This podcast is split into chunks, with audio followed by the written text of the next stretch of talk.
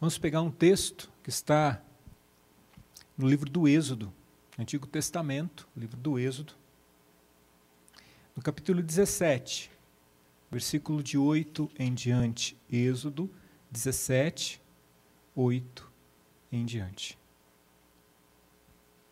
Diz aí o texto: Vitória sobre Amaleque. Amaleque veio atacar Israel em Rafidim. Moisés disse a Josué: Escolhe-nos homens e vai combater Amaleque. Amanhã estarei no alto da colina com a vara de Deus na mão. Josué obedeceu Moisés e foi combater Amaleque. Enquanto Moisés, Arão e Ur subiam no alto da colina. E quando Moisés tinha na mão a mão levantada, Israel vencia. Mas logo que a abaixava, Amaleque triunfava.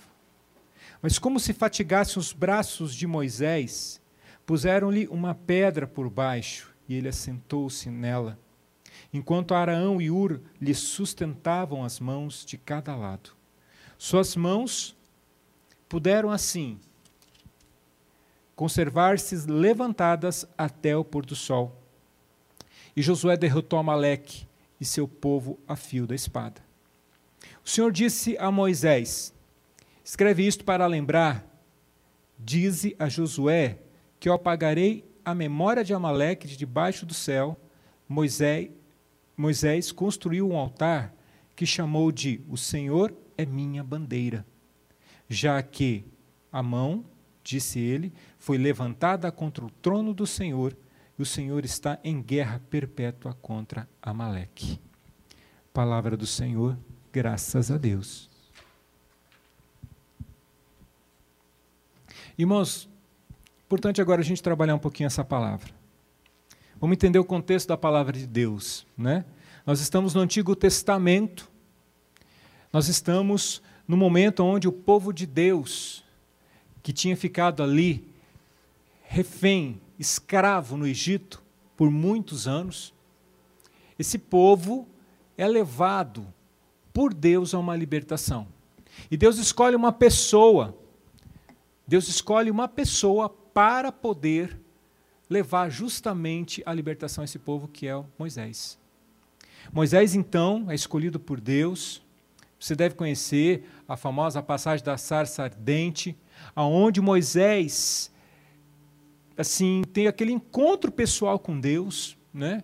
Moisés é, acaba escutando Deus naquele momento, da, daquela experiência espiritual profunda, e Deus diz a Moisés: oh, você tem que libertar o meu povo. Moisés, então, decididamente, né, porque Deus estava inspirando ele, porque Deus estava encorajando, vai até o faraó e diz: "Olha, Senhor, aquele que diz eu sou, diz para poder libertar o povo dele". E você deve lembrar, né, que o texto conta que o faraó endurece o seu coração. O faraó não quer libertar o povo. Então, Deus manda dez pragas sobre o Egito. E ali, depois da décima praga, o, o faraó resolve libertar o povo de Deus. Libertar do povo de Deus, né, tem a famosa passagem do Mar Vermelho, né, onde ali Moisés está indo em direção à terra prometida, tem que cruzar o Mar Vermelho. O exército do faraó vem atrás, não sei se você lembra disso, o exército vem atrás, e ali está o povo de Deus entre o exército de, do, do Faraó e o Mar Vermelho. Então Moisés toca o Mar Vermelho, o mar se abre e o povo passa a pé enxuto. Porém, quando os cavaleiros do Faraó vão tentar passar pelo mar, o mar se fecha. Então, Deus acaba protegendo o seu povo.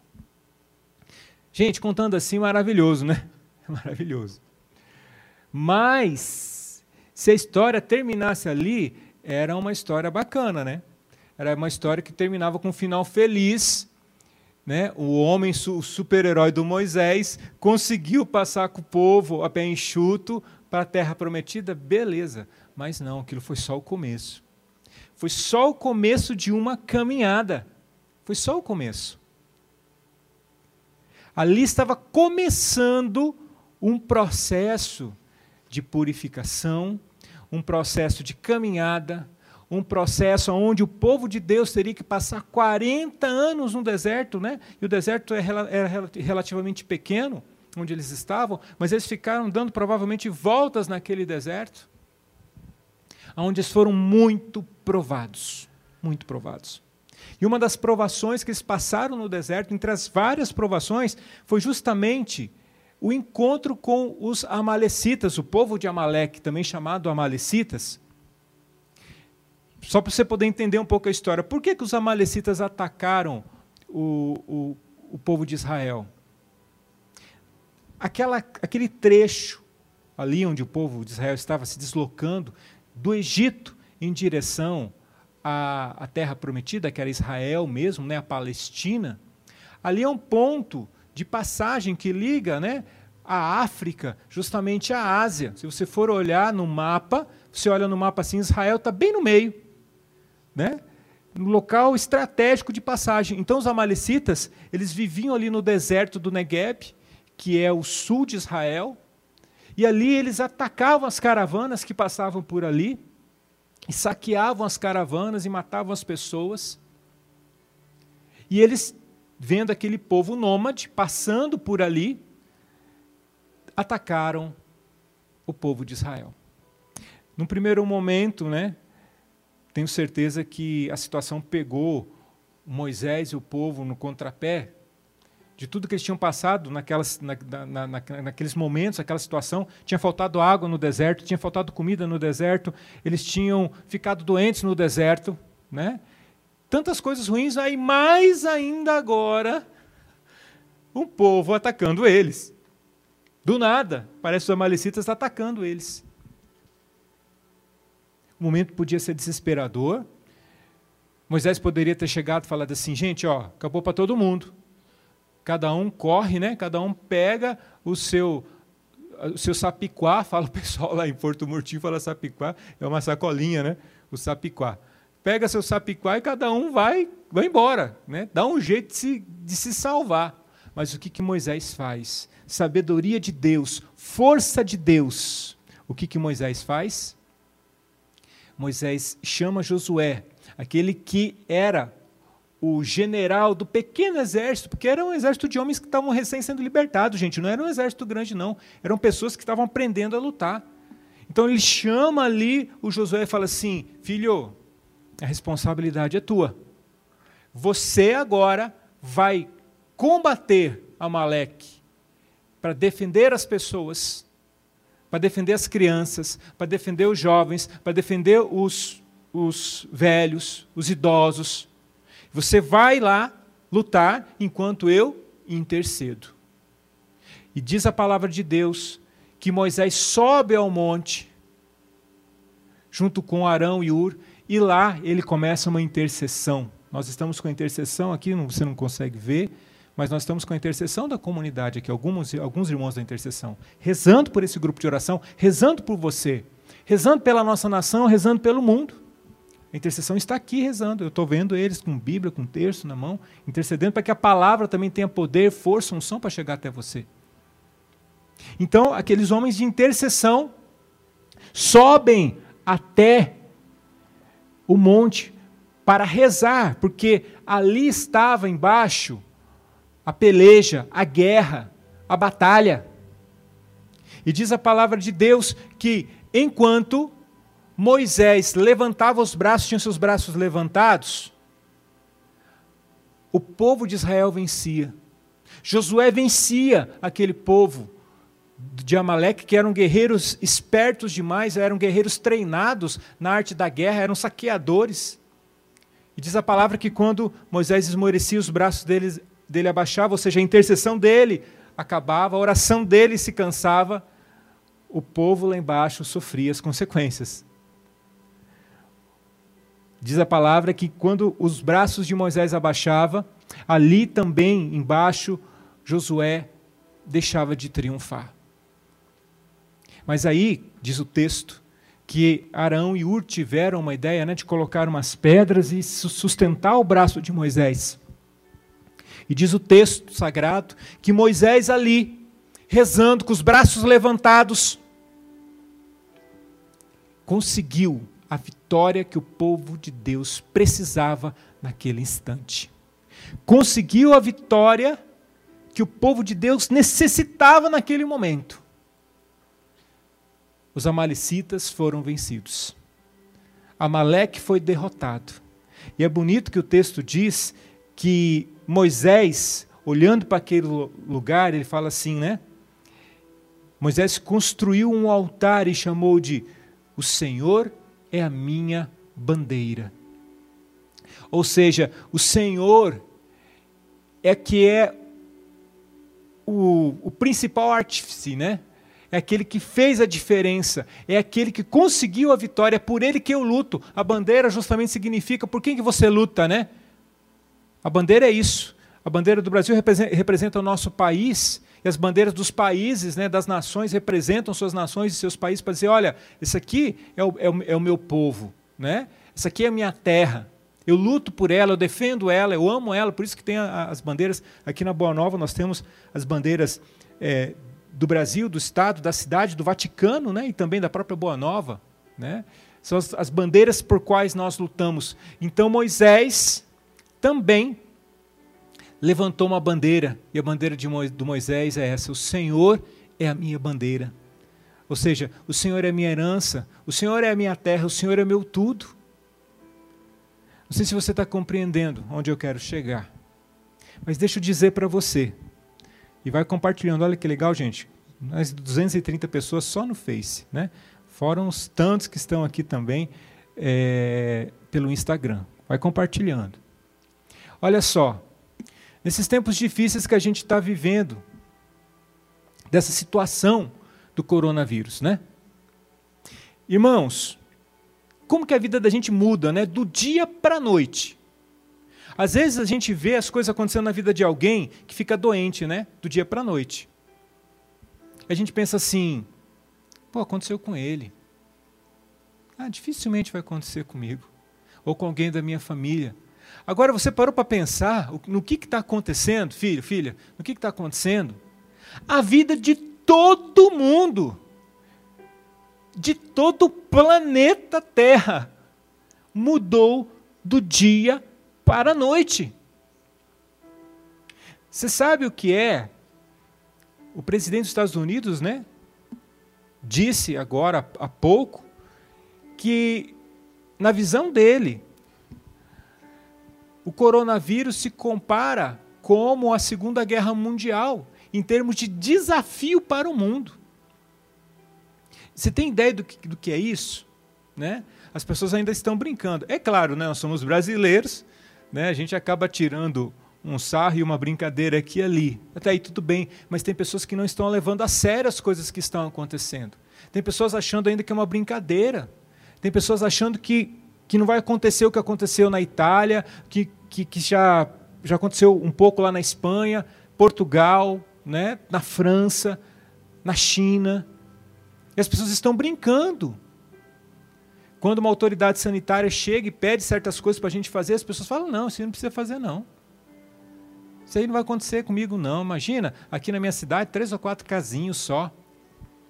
Filho, até na hora que bater na tua porta. Então, o que a gente está vivendo agora, gente, é muito sério. É muito sério. A ponto de que vai atingir todos nós. Se a doença não atingir você, filho, Sabe o que vai atingir? E vai atingir a mim, a você, cada um de nós que estamos aqui, vai atingir a gente na parte financeira. Muitos de nós vão, vão perder emprego, é uma verdade isso. Muitos de nós vamos perder o emprego. Muitos de nós, como prestadores de serviço, vão perder clientes.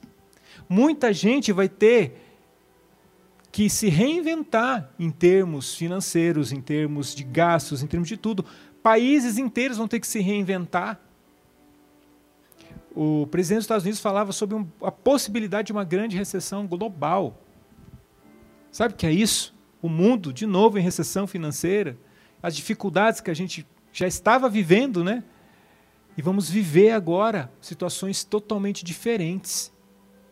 Então, não sei se você está tá percebendo onde eu quero chegar. A nossa vida, filho, filha, enquanto a gente estiver caminhando nesse mundinho chamado planeta Terra, até, estou falando para quem é cristão, tá? Para quem acredita em Deus, para quem acredita nesse cara aqui, ó, nosso Senhor Jesus Cristo, para quem acredita no céu, para quem acredita que quando morrer, né, existe uma vida após a morte, existe uma vida sobrenatural com Deus, né? Existe um céu na presença de Deus, dos anjos, dos santos, uma vida plena. Estou falando para essas pessoas, né?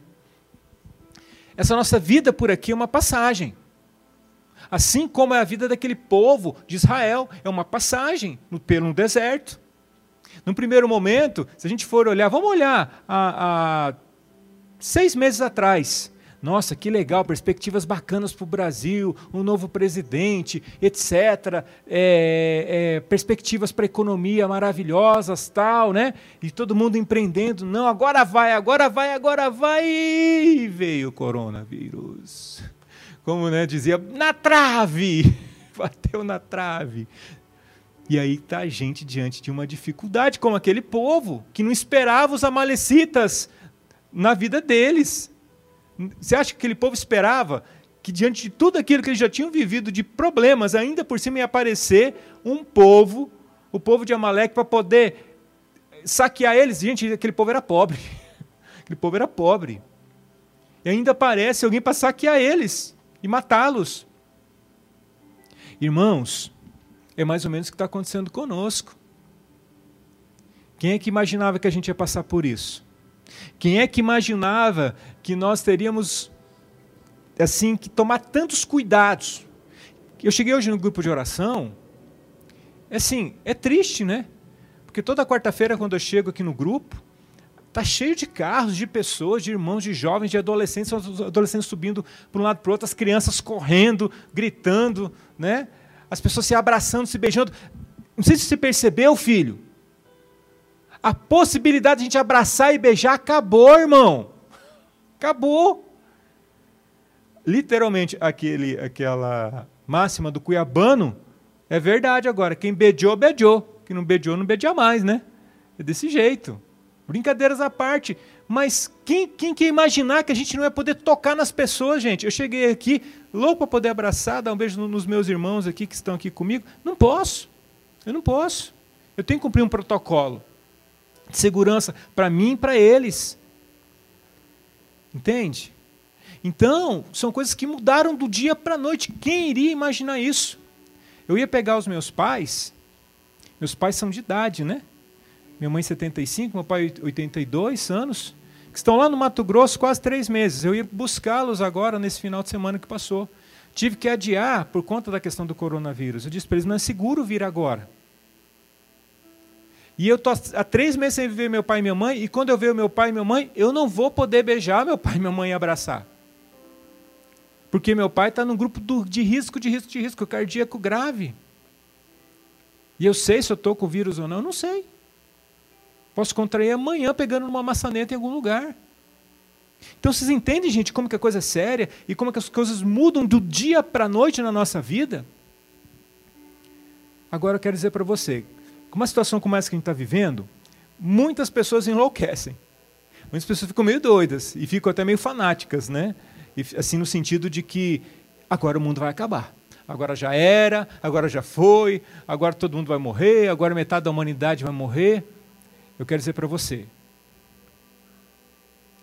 com sinceridade, sem pessimismo, com otimismo, mas com muito realismo. Eu quero falar para você que está me escutando, assim como Moisés e Josué, na hora que olharam para aquele povo de Amaleque, que eles já tinham sondado que o povo estava chegando para assaltar eles, eles tiveram que tomar decisões e eles tiveram que olhar na, na realidade do que estava acontecendo, gente. Não podiam esconder a realidade do povo, né? Então a realidade é a seguinte: pessoas vão morrer. Infelizmente vão morrer.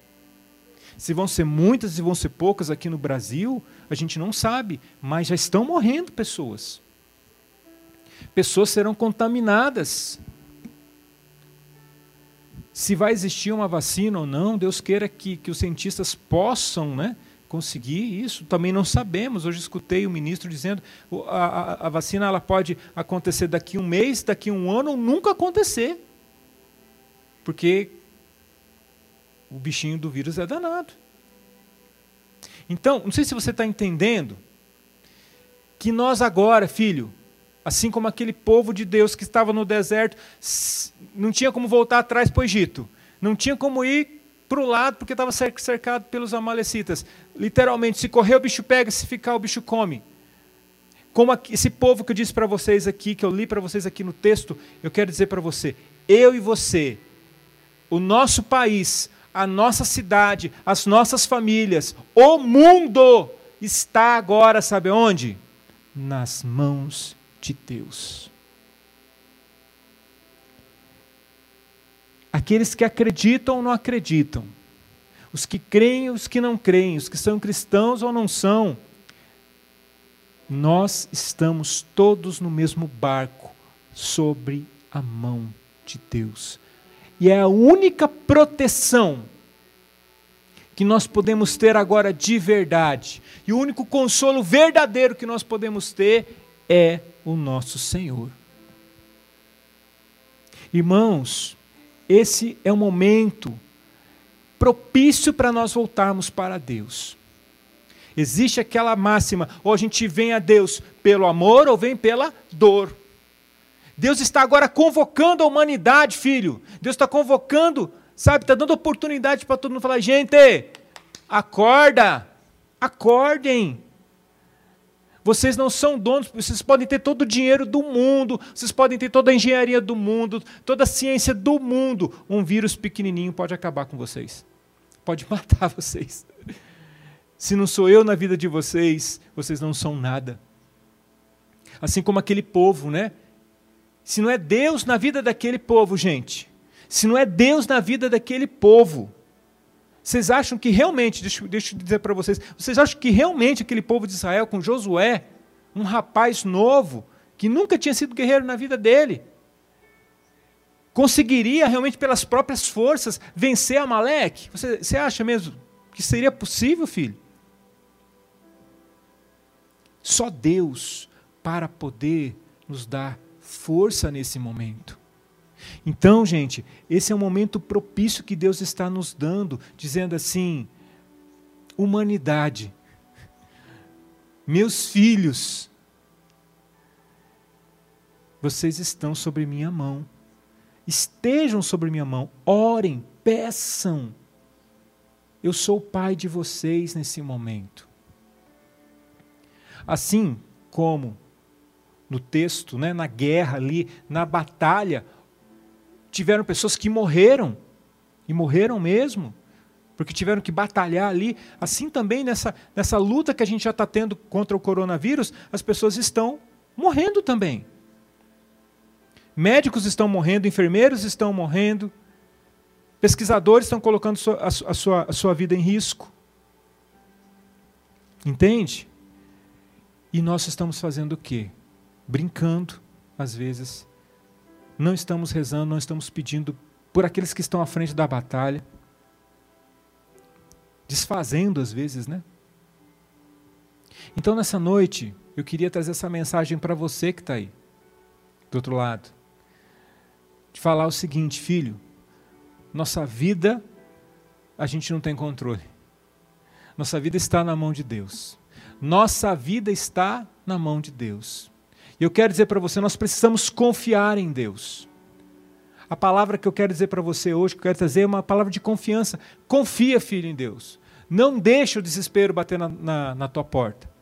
E por mais que, que venha uma situação ruim, por mais que haja perda financeira para você que está me escutando, por mais que você, você que tem uma empresa aí, né, que está falando, puxa vida, na hora, eu estou na iminência de perder tudo, estou na iminência de perder meu emprego. Eu quero dizer para você, eu também estou, viu? Eu também estou. Estou no mesmo barco que você. Mas o que nós podemos fazer agora? Confiar em Deus. Confiar em Deus, rezar pelas nossas autoridades, colaborar com as nossas autoridades, colaborar com as pessoas que estão do nosso lado, ter uma visão agora não infantilizada da, da, da situação, mas uma visão real das coisas como elas estão acontecendo. Entende? Para que a gente possa superar tudo isso. E olha que bonito, né, gente? O nosso Papa, Papa Francisco, diante de toda aquela situação acontecendo na Itália, o Papa ele fez questão de sair da sua casa, sair do seu isolamento, caminhar ali para fora dos muros do Vaticano, ir até algumas igrejas que estão ali próximas do Vaticano e orar e pedir a Nossa Senhora e pedir a Jesus crucificado que tenha misericórdia e piedade de nós. Que tenha piedade do mundo inteiro diante dessa situação que estamos vivendo. Irmãos, nós estamos na, tendo a oportunidade de, um, de uma grande conversão na nossa vida. Porque aquilo que é mais caro para nós e para nós que somos brasileiros principalmente, foi colocado em jogo, né? Porque, vamos pensar bem, vamos dizer assim: ah, não, posso até perder meus bens materiais, mas pelo menos a minha família e os meus amigos eu tenho. Você não pode visitar os teus, filho. Você não pode tocar, beijar, no máximo conversar pelo WhatsApp, por telefone. Está dando para entender?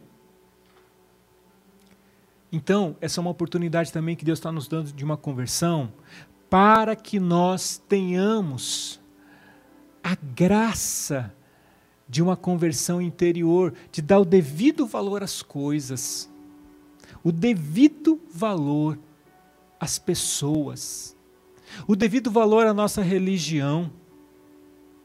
Dom Dimas soltou hoje, nosso bispo, né, uma norma dizendo está suspensa até o dia 13 de abril, celebrações, né, é, em todas as igrejas, as missas, né, os encontros, enfim, tudo está paralisado.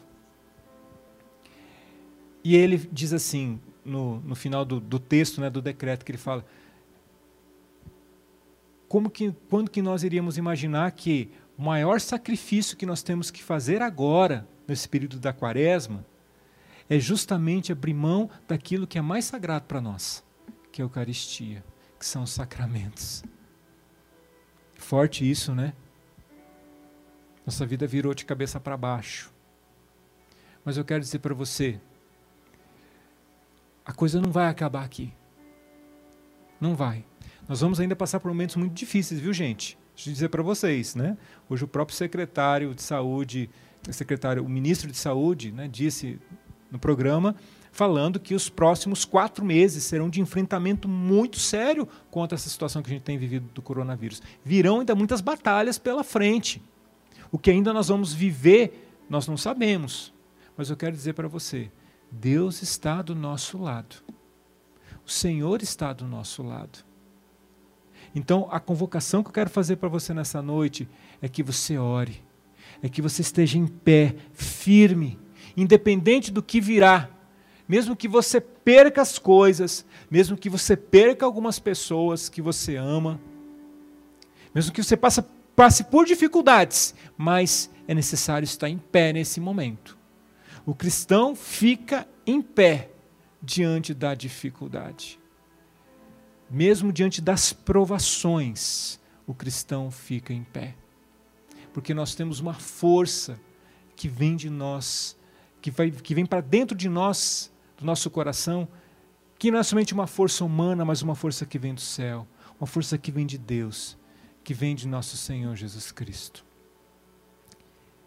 Como Dom Dimas disse, nós estamos tendo que fazer o sacrifício de nos afastar das coisas mais sagradas e mais importantes para nós, que são os sacramentos. Porém, a comunidade Boa Nova leva até você as mais quase 300 pessoas que já estão assistindo a gente, né, entre as redes sociais todas. Leva até você a oportunidade de adorar Jesus. Está com saudade do nosso Senhor Jesus Cristo? Agora então nós vamos orar junto com você. Jesus vai estar aqui conosco, presente no seu corpo, e nós vamos poder adorar o nosso Senhor.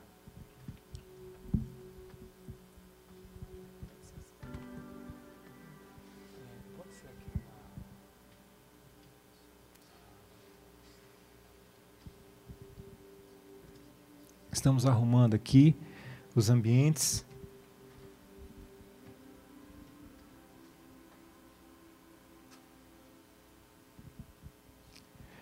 Para recebermos aqui no nosso meio nosso Senhor Jesus Cristo. E eu convido você aí na tua casa, de coração se unir, a, se unir a cada um de nós que estamos aqui, em adoração. E nessa adoração nós entregarmos nossas casas, nossas famílias, entregarmos nessa adoração aquelas pessoas que estão na linha de frente da batalha dessa situação que estamos vivendo, né, do coronavírus. Então eu convido você a fazer essa adoração junto conosco. Estava com saudade do Senhor? Vamos cantar isso. Estava com saudades de ti.